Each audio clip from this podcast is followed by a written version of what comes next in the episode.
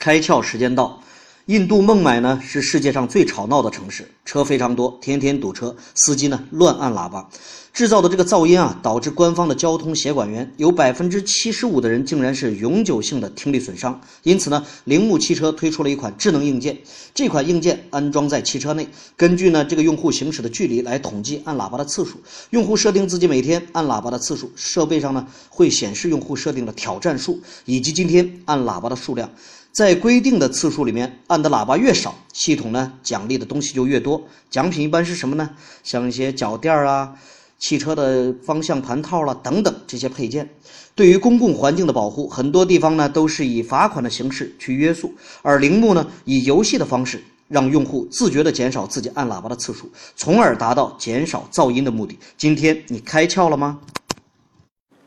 更多节目，请扫描封面二维码。关注公众号“开窍”，和更多小伙伴一起来听故事、开脑洞。